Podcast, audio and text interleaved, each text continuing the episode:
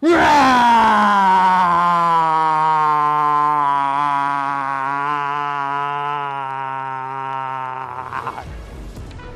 迎收看，我是金钱豹，带你了解金钱背后的故事。我是大 K 曾焕文。首先欢迎三位现场语传的嘉宾，第一位是木华哥，第二位是阿格力，第三位是老王。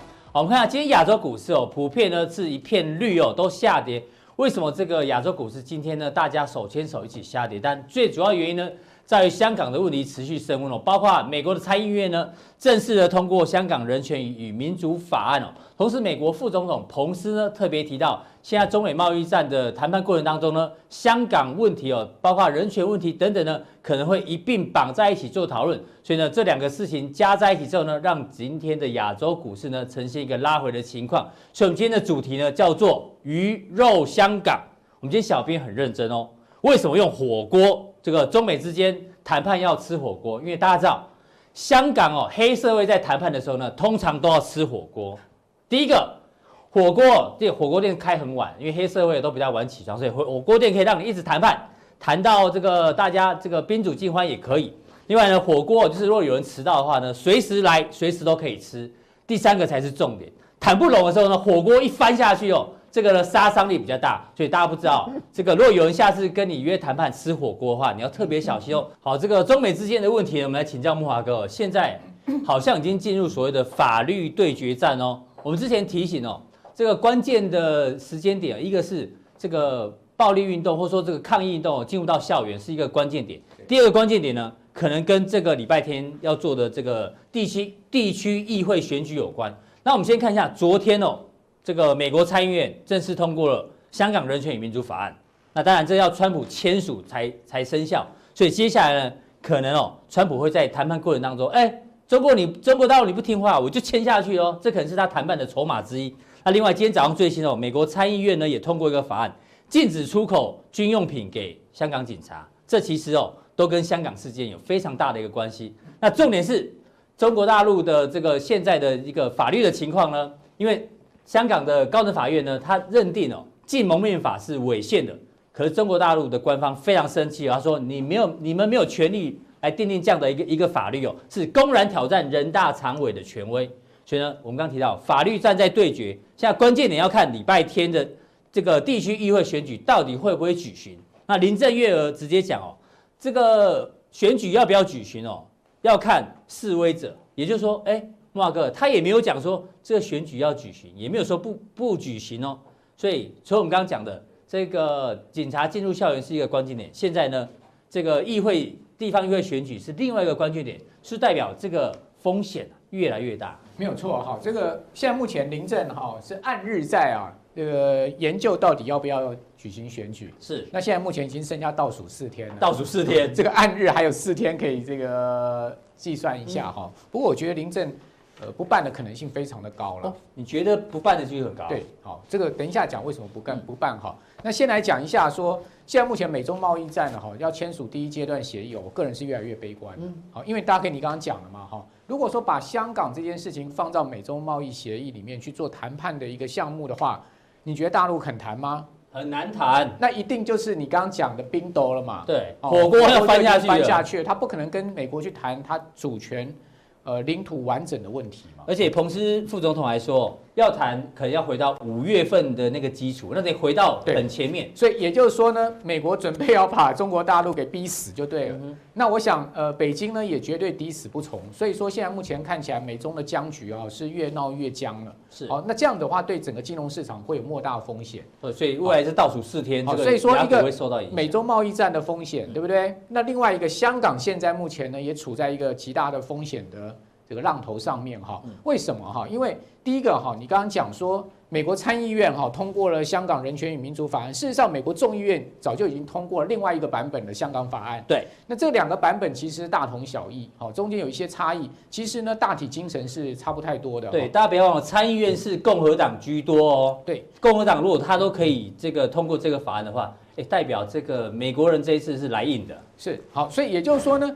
呃，只要美美国参议院跟众议院这两个版本一整合好，嗯，哦，这个整合完了，这个版本送到白宫，送到川普桌上，你觉得川普会不会签？肯定签的嘛，嗯，他怎么可能在最后一个关头去推翻掉众议院跟参议院的共同决议。那这样签下去，这这事情就大条了。对，好，那至于说内容到底有什么关键哈，我们等一下跟各位讲。所以说这个黑天鹅啊，现在目前已经看到这个影子了哈，就是准备起飞了，准备起飞了。所以为什么今天台股哈，我讲大盘没倒，但是个股倒一片。对，OTC 最惨。哎，大盘连五日线都还没跌破，OTC 几乎也要杀到季线，对，对不对？接近季线。那你可以看到，其实呢，这一波涨很凶的股票哈，那前一波很热门的股票，很多都已经杀到了季线哦，甚至哈是杀到年线的都有。这等一下举例子给大家看，那就知道说这些股票早就已经开始大家胆战心惊了。只是大盘靠红海、靠台积电在撑嘛，没错。哦，所以说大盘指数还屹立不摇，但是呢，个股已经先倒一片，所以说。这个大盘哦，指数是失真的啊。的我们的观众朋友手上的股票哈才是真的哈，大家自己去检视一下，现在目前整个呃股票的市值是不是大幅的减损哈？好，那我先下一个标题哈，现在目前的美国国会哈，等于说是直接直接挑战，直球直球对决，哈，这个北京了。为什么呢？因为美国参议院哈这个全体一致哦，通过所谓保护香港人权的《香港人权跟民主法案》。好，那这个法案呢？跟这个我们刚刚讲说，美国众议院先前通过的香港香港相关法案，其实大致差不多哈、嗯。那我们来看到这个法案呢，哈，在这个表决要通过之前呐，啊，这个议员呢，啊，这个叫做卢比欧，啊，这个议员呢是其实是主导这个法案很重要的一个 senator，好，就是参议员，哦，他呢居然讲说什么？他说中国在香港真正推动的是一国一。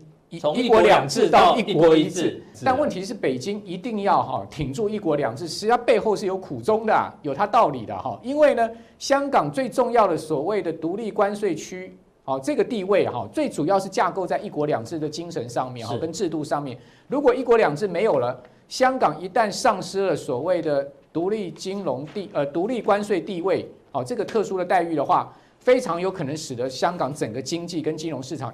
瞬间崩溃，哦，这个后续的后续的影响会非常的大，好，那我们来看到说这个关这个法案的关键在哪里哈？你可以看到这个法案是。这个美国现非常的凶哦。好，这个法案是现有美国香港政策法的加强版。加强版。你知道香港政策法是一九九二年通过，香港不是在一九九七年回归吗？是。那因为一九九七年回归之前啊，中国大陆跟英国啊，从曾经共同签署了一个叫做中英联合声明。嗯。那这个中英联合声明里面呢，就赋予了香港在主权移交给中国之后啊，仍然保有所谓的独立关税地位这种特殊的待遇。独立关税地位哦。也就是说呢。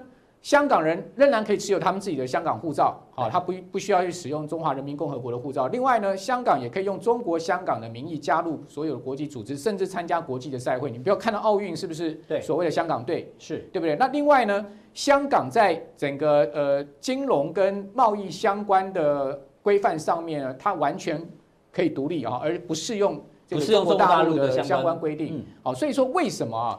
从一九九七年回归以来，香港被视为中国的一个很重要的境外金融中心，对，就是因为它有这个独立的地位嘛，对，这个特殊待遇。对，结果你可以看到这个法案呢，居然他现在讲什么呢？他说呢，美国国务卿啊，呃，必须要向美国国会提交年度报告，评估香港是不是仍然有足够自治。这四个字很关键啊，叫足够自治。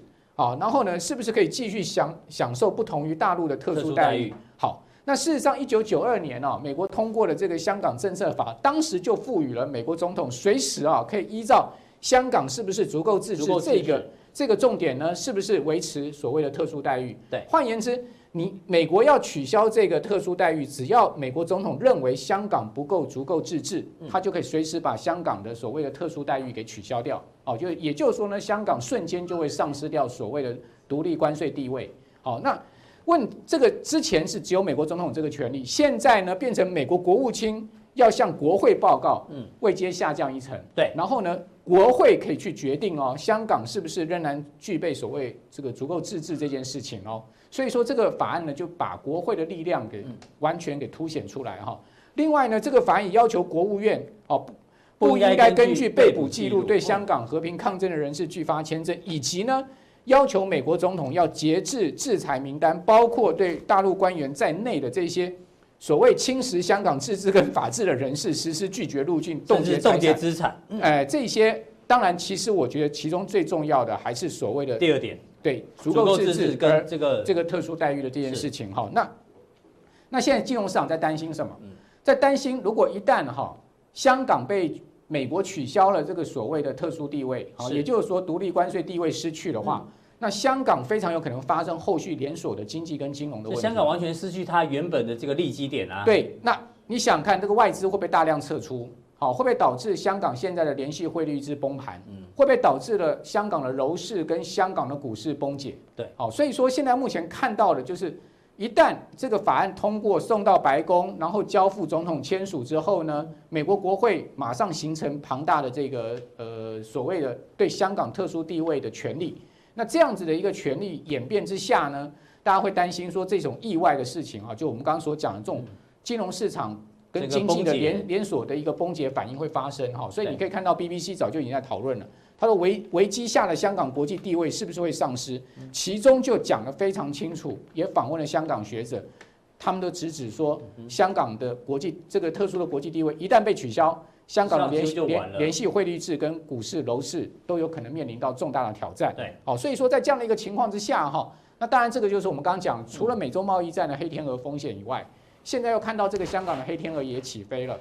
另外呢，最近更麻烦的另另外一个事情是什么呢？就香港的这个法院啊，高等法院居然裁定禁蒙面法是违宪哦。对，所谓违宪是违反了基本法。嗯，好，但是问题是，在这个呃呃裁定一出来之后呢，这个港澳办马上发表谈话说，你你说禁蒙面法是违宪，是公然挑战中国人大常委会的权威，因为他说当时在一九九七年香港回归的同时啊，对，中国人大常委会就已经做了决定，就是说。呃，所谓的紧急法就是这个紧急规例条例，啊，这个这条法案呢，这个法案呢，基本上是符合基本法精神的，是符合基本法相关规范的。嗯，所以你现在法院居然敢挑战我人大的权威，甚至挑战习近平的权威。习近平之前还不是讲了吗？坚定支持行政长官，对，然后坚定支持司法机构来惩治不不法匪徒，这个不法这这个呃暴徒。好，那那你现在？作为香港最高的这个司法机构，居然去挑战了中国的主权，以及挑战了习近平的领导地位，就是他之前讲的“止暴制乱”嘛。对呀，好，所以说这样的一个情况，是不是造成了香港行政跟司法的对立？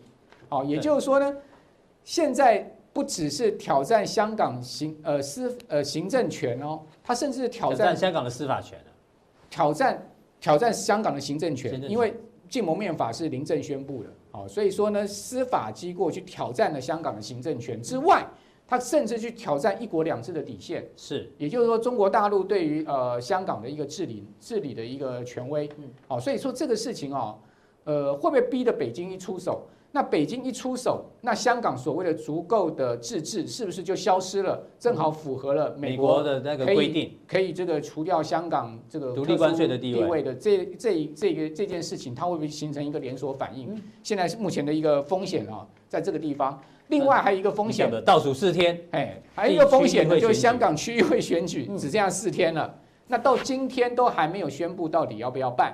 好，现在目前卡在那个整个情势不明朗的一个情况之下，而且我跟各位报告，今年香港的区域会选举是近年来啊，这次是第六次的香港，这次是最激烈啊。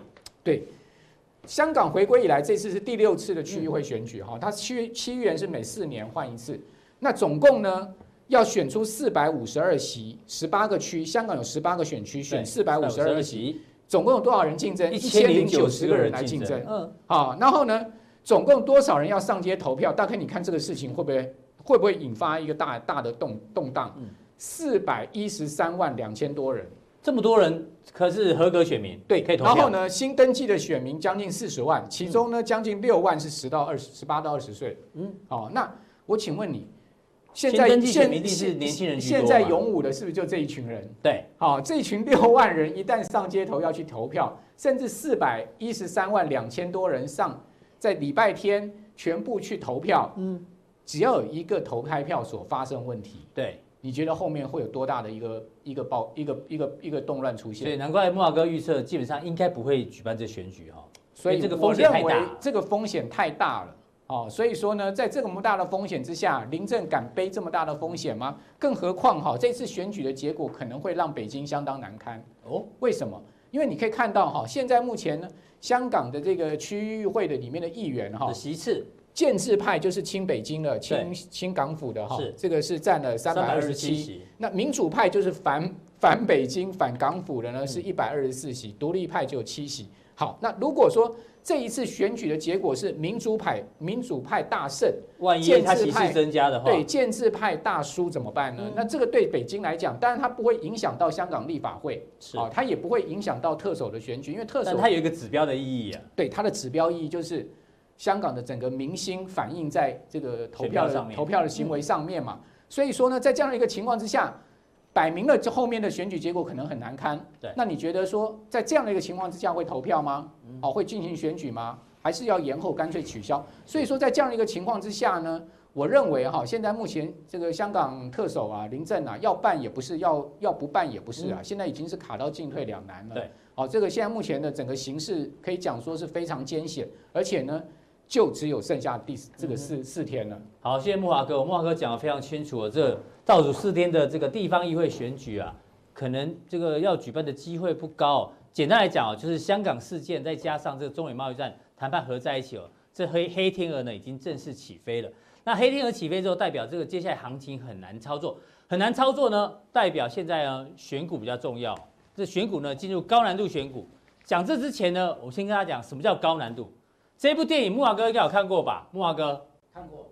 这个《色戒》对，《色戒》呢，当初我们在看这部电影的时候啊，易先生，我们都有个感觉，就真的是高难度。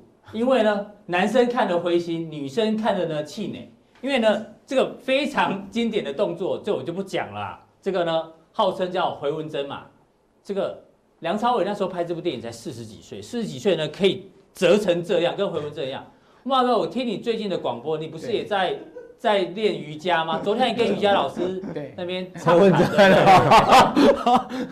所以莫华哥，这个动作对你来讲困难吗？哎，非常困难。这个是你是瑜伽大师哎、欸？不，我不是瑜伽大师。这个动作是 A 级动作，A 级 A 级动作，A 级都是 D 级动作。是这个呢，阮哥有在练瑜伽。老王，哎，射箭你有没有看过？没有看过，真的。你不要那边装清纯。真的，那他在播的时候，我真的很年轻。阿格力应该也没看过啊，我们没看过。我我而且我我刚才我才在 Google 那个莫华哥在讲说，我在 Google 说什么是回纹针呐？哦，我一 Google 完了，哎，这不就是我常用的这个字？你少在那边，你在炫耀我就对了啦。没有啦，没有，我真的不知道什么是回纹针。要不要示范一下？你这很常用啊。阿格力来，我跟我们两个来示范一下可以。所以汤唯你也不认识？我不认识，我不认识。哦，好啦，那阿格力你有看吧？我只看过比较刺激的片段而已。哦，剧情的部分跳过。哦，其实真的蛮好看，我觉得大家可以，就李安，李安的这个非常重要的一部关键电影呢。不是因为讲到这个大家都会尴尬啦。好，高难度，我们刚刚提到重点是行情接下来变化很大，选股进入高难度，尤其我们今天看到这新闻有点吓到。哦，前三季看起来大家是蛮惨的。前三季这个获利大减十六趴，七年来最惨。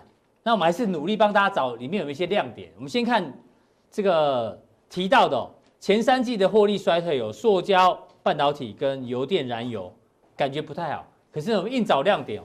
第三季有成长的，这个金金管会的新闻稿我还特别去看了一下，金融保险有成长，水泥工业还有其他产业是运动风。我们之前其实有聊过，对啊，我们之前聊宝城嘛，对对对对。然后在上柜的话呢，哎，光电业第三季有获利。哎，光第三季的话，半导体业在 Q 三是有成长，嗯，还有电商也有成长。啊，双十一嘛，因为今年双十一购物节关系，所以现在这么困难，然后有的好，有的不好啊。我觉得关键现在在这么难的点，就是选股不选市啦，嗯，所以我们就要找催化剂嘛。像我们刚刚提到说，对，我们刚刚提到说，哎，回文针。比如回纹针要怎么完成？男生体力要好嘛，女生柔软度要够。可是女生我不知道，我们先从男生的角度，哎，我们就找催化剂。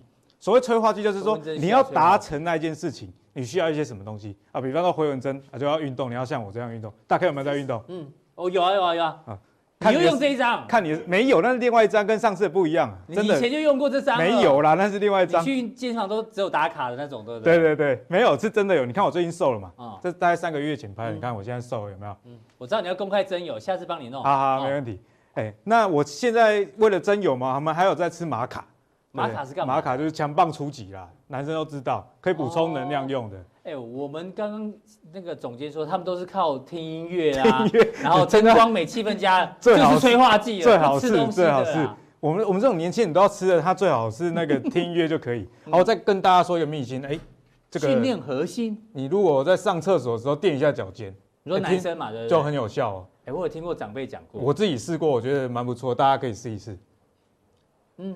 大家可以真的可以去试一试，垫着脚尖尿尿，对，垫着脚尖训练到哪里的核心？训练到回完成回纹针姿势的核心。哦，对。那我们讲讲完这么多哦，就是讲催化剂啦，催化剂在股票上的一个应用。嗯，那股票上啊，为什么大家散户投资都不容易赚到钱？嗯，就他想玩短线或长线也好，他们为什么赚不到钱？对，因为都忘了催化剂的存在。哦，比方说想题材的意思吗？诶，题材是其中一种催化剂。那我们今天要跟大家讲财报嘛，因为你刚刚说，诶，前三季财报不是太不太好，不太好，所以我们就要从财报角度切入。比比方说，你如果要玩短的人，像现在进入到第三季了嘛，嗯，你就要注意看看，诶，十一月十四号公布之后啊，财报里面去找不错的。是。那找到不错之后，我们今天会教大家，你从事先布局到事后后知后觉，你都可以赚到钱哦。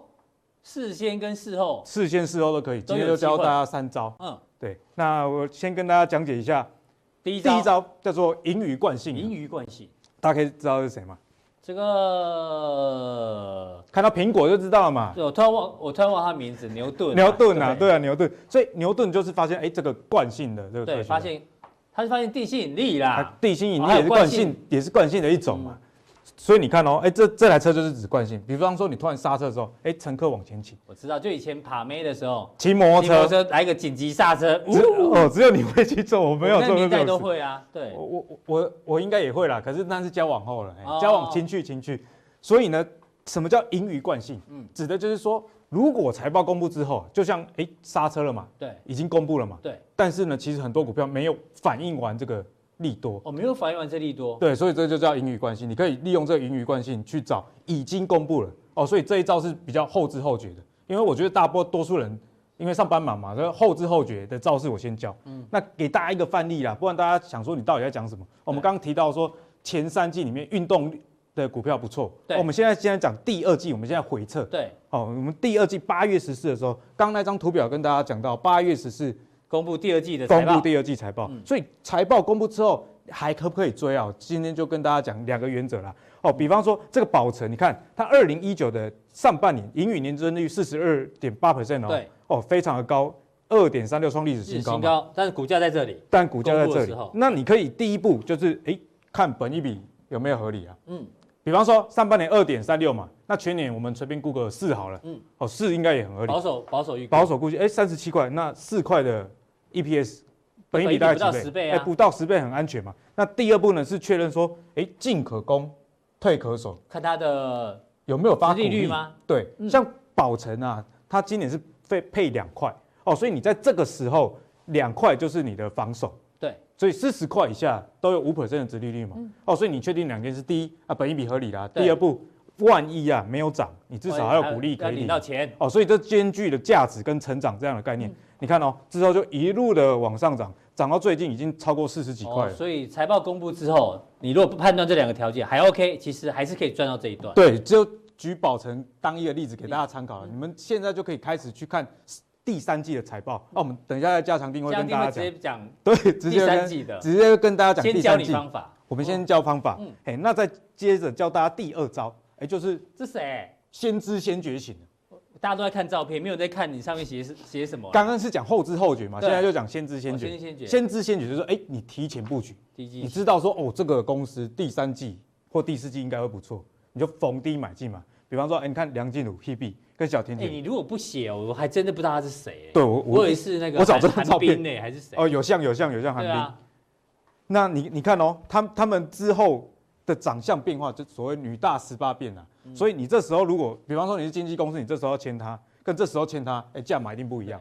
啊，那你如果是要追他的，你这时候可能可以开 Toyota，现在你就开 Benz 可能还追不太到。哦，所以这就是教大家提前布局的重要性。先知先觉很难呢，谁知道他以前这样，现在会变这样？所以小甜甜怎么会变这样？挑女生我是不太会，但挑股票的提前布局，这个这个就 OK，相对比较简单一点。对，那今天讲的例子是宅配通，嗯，双十一刚过嘛，所以大家都知道，哎，宅配通就是路上大嘴鸟那个宅宅配。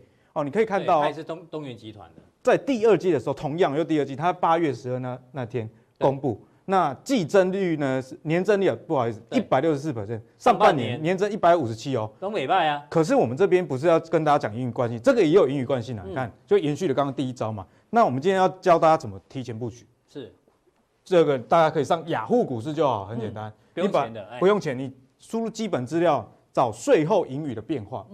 那有一招是，哎，第一步啊，你确认这个盈余，这间公司的盈余有没有持续性？嗯，比方说像电子公司啊，它如果第一季好，它第二季一定好吗？对，不不太一定，因为有可能是急单，对，那一季可能刚好新产品上市，所以它的持续性不一定啊。它盈余持续性，对。那像我是专讲生活股的嘛，哎，生活民生必需股，它的盈余至少在当一年度单一年度的持续性其实是蛮好的。对，哦，所以宅配通物流不不会说，哎，上半年。物流业生意很好，下半年突然没有人买。物流业只会这个订单越来越多。对，现在趋势就一直往上嘛。对，所以第一步是确认，哎，有没有盈余的持续性？那宅配通我们确认有了。第二步呢，你查去年基期的高低。嗯，因为人家说年增率，年增率就是数学问题嘛。你去年如果越高，你今年还要再成长，其实很难。像大 K 增加这么高，就很难更高，就 C 底下给嘛。好，那我们就对比去年，你看去年的二零一八年第一季，它的年增率是负六十八 percent 哦。对，那在第二季还没公布的时候，你就你现在已经知道盈余持续性了嘛？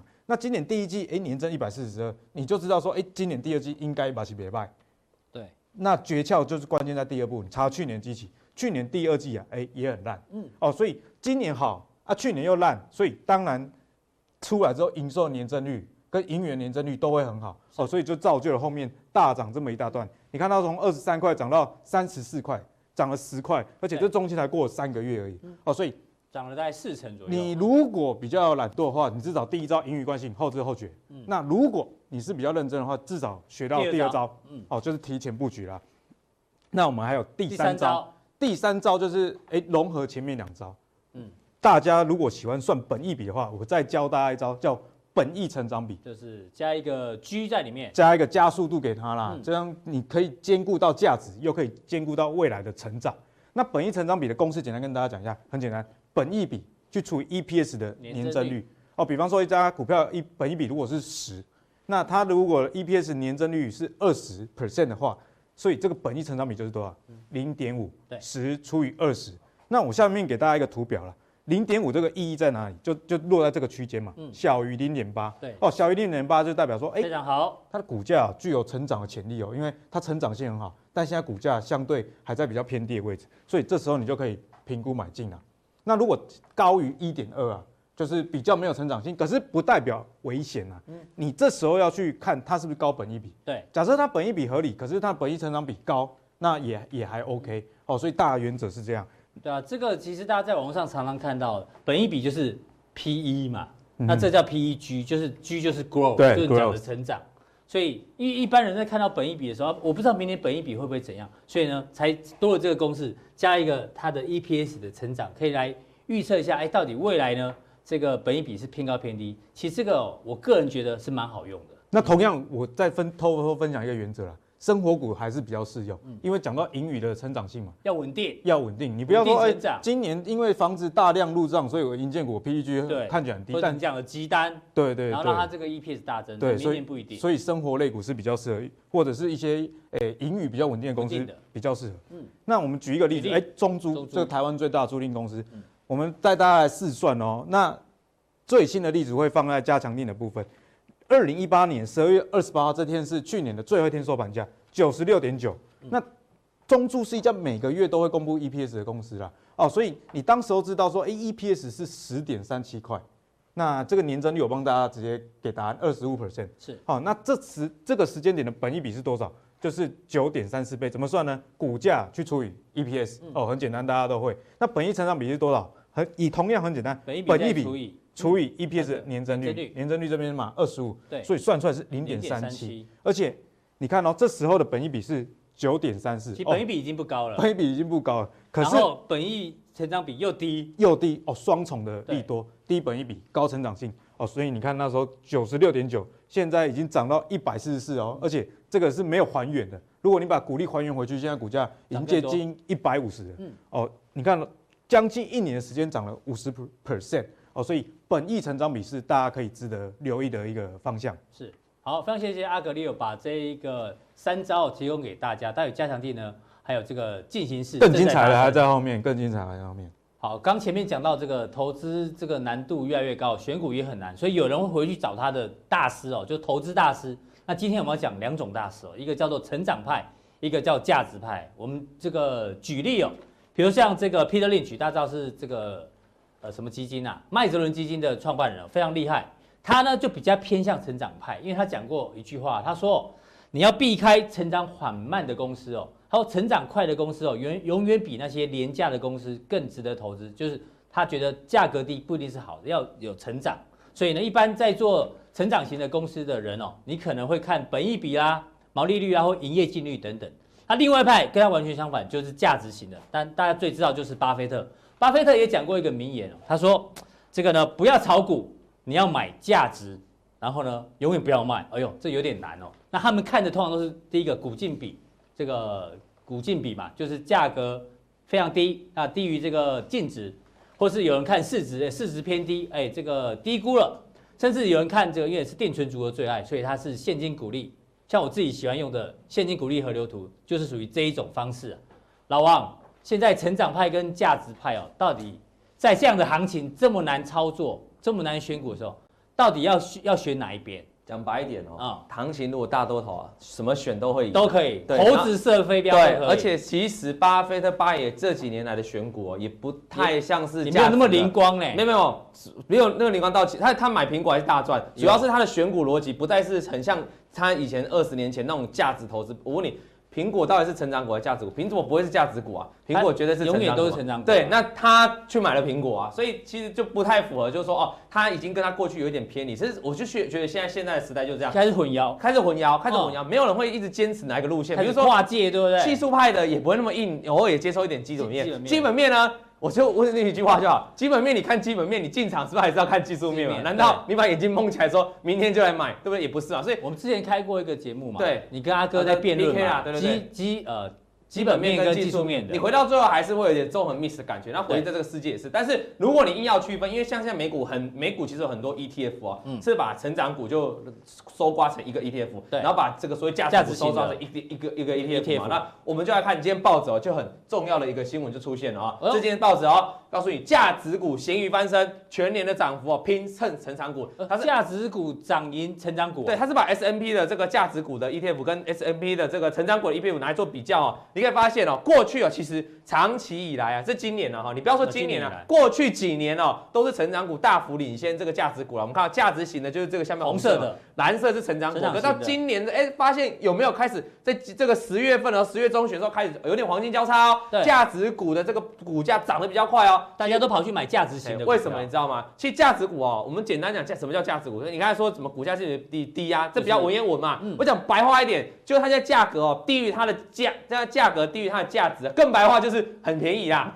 便宜的股票差不多啦。我讲很便宜就很便宜，很便宜的股票通常都是价值股啦。因为以前巴菲特都捡人家，捡那种人家不要的嘛，对，那种就是价值股。那什么叫成长股？就它股它的营收哦，非常的有成长性，然后获利也许没有，但成长性非常高，所以这时候市场会给它非常高的本益比，那这种叫做成长股了哈。那所以你看这两个在这边做交叉哦，通常哦都是在大盘哦有两种情况，就大盘涨很多的时候。没有人敢再去台股、呃美股涨很多的时候，没有人敢再去买那种成长股，因为涨估值太高了，所以人家会选择这种价值型的，因为比较便宜嘛。对。第二种情况，就现在大崩盘了，嗯，价格的资金啊，全部跑去价值型，因为从成长股就退出。对。就像为什么？这个很简单，为什么？你知道，就是当。一个一我我举单一个中古车的例子啊，一台中古车哦，开了二十年哦，对，假设它本来可能要两三百万，到二十年之后它可能只剩十万，对，大 K，你再过三年后再来看它，第二十一、二十二、二三年，它可能就十万，对，它其实跌不太下去，剩两万了，对，它的残值就在那里嘛，一样，价值股它就以它的价值嘛，它这怎么跌？今天大崩盘了，它怎么跌就跌的比那些成长股慢，那成长它已经就是价格在地板了，西底下给啊，西底下给就这样了，大家应该听得懂啊。对，那成长股就是从高像 FNG 嘛，去年呃今年刚爆发中美贸易战的时候，是不是大幅修正？那这个时候他们就受伤比较严重啊，主要是这个概念了哈。所以在这边，穿现在报纸就写出来了哦。我们说这个从新闻跟随跟随他们，你想对到底是引爆商机还是引爆杀机？我刚才提醒一个重点了哈。如果啊，其实这个是十月的资料，我觉得有有欠公允，因为十月那时候你还记得美国公布数据非常差，嗯，就公布那个小非农非常差，然后公布就业也非常差，所以造成那时候美股一度重挫哦，才有后来的降息嘛，对不对？所以我要提醒大家，就当时因为重挫，所以价值股本来就是比较抗跌，那成长型就大跌嘛，所以你应该要继续看后续的发展。就我个人认为，我刚才提到，如果现在是美股是大多头。那其实成长股未来还是有机会再继续往上，所以我个人给他的结论是说，这个可能你要注意一下啦，新闻不见得引爆商家，你不要傻傻就买价值股。题外话好了，人家说这个女生挑老公要挑价值型还是成长型？对，你是属于哪一型？我告诉你，我是你是价值型，快回快问快答。我一定属于成长型啊，成长型。但是你是属于什么型？你自己觉得？价值成长型。哎呦，好贪心哦！没有，我跟你讲，但是这个我讲成长型，老婆就要担心了。因为你如果各位这位太太，你如果要挑老公，你绝对要找价值型的，因为他就 C D 要给了。对，如果你挑一个成长型的，危险。哎，你都没问我，你没问我，你不用，你就价值型的啦。不是，我四十岁以前我是成长型，四十岁以后我现在变价值型。你现在 C D 要给，对不对？哦，那你老婆放心，你老婆放心。所以成长型的老公有点危险的哈，所以。我们要立志当个价值型的，那要回来股票。双跨都有了，最好又成长又价值。阿格你这样太贪心了啦，好不好？好吧，那我跟你讲啊，所以你只要来到这个现况哈，我们现在先确定一件事情啊，来，这我们把过去过去的情况，过去往前呢，这是啊一样是十二月底，就是过去好几年了，到七二零零七年，零七年以来，对，我们中央光光里这绿色这个线的话是这个呃，我叫罗素罗素一千的成长股，罗，然后这个蓝色部分是罗素一千的价值股，你可以发现时间越放长哦，整个这样，整个报酬率是越。越拉越大，越来，你看这边报酬率已经来到一百五十九个 percent 哦，这边只有九十八个 percent，你这样懂概念吗？过去。美美股是不是大多头？嗯、是嘛，对不对？大多头的话，其实成长型绝对是成长型，因为市场愿意在风，因为风险比较低，大大多头嘛，愿意给予比较高的估值，所以这种成长型就涨得非常快。那我就回到现在问题，现在就此时此刻，未来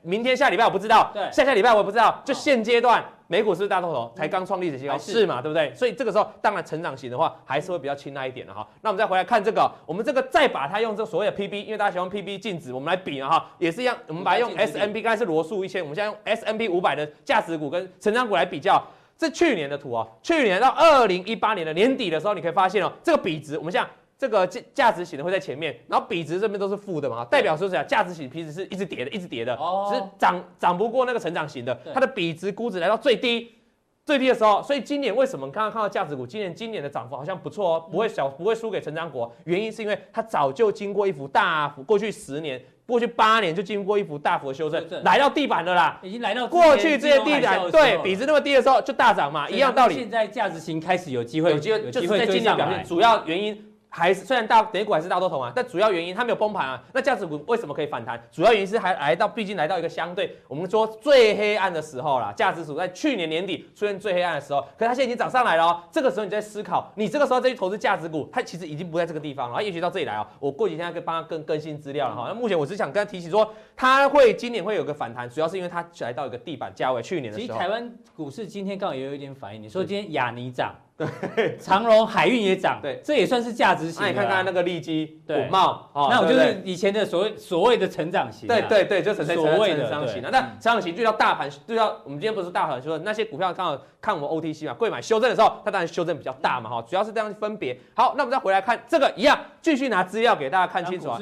这个也是这个罗素一千的，这个是罗素一千的成长股跟价值股。通常我们都用 IWF 跟 IWD 哦，这两档基金。好，上面的 IWF 是成长型的，IWD 是价值型的。是把它除以过去的比值嘛？那这个比值用计算就知道，如果是越来越大，就代表成长的股价涨得比较快。对，你可以发现过去好几年，从二零一五年以来哦，它一路在大涨，这个比值是一路往上的，代表成长股跑的是远大于价值股 IWD 的基金。比较大嘛，没错，没错就是这样。那你可以发现哦，我有还是有修正的时候，这修正的时候就？没有，我说我有 修正的时候，搞笑啊！我们在认真讲，你要认真听，你就当个好学生。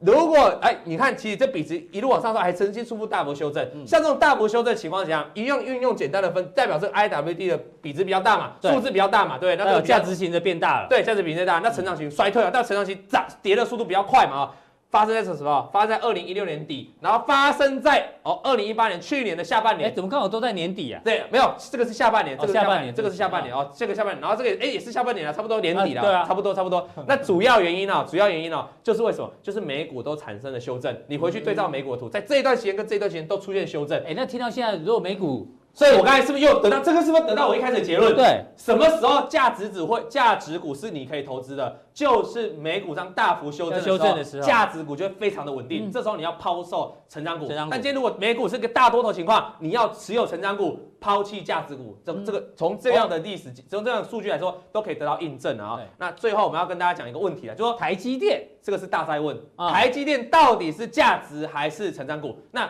各方说法一定很多啦。大黑你个人认为？张忠谋，但是成长型的老公啊，对不对？成长型的老公。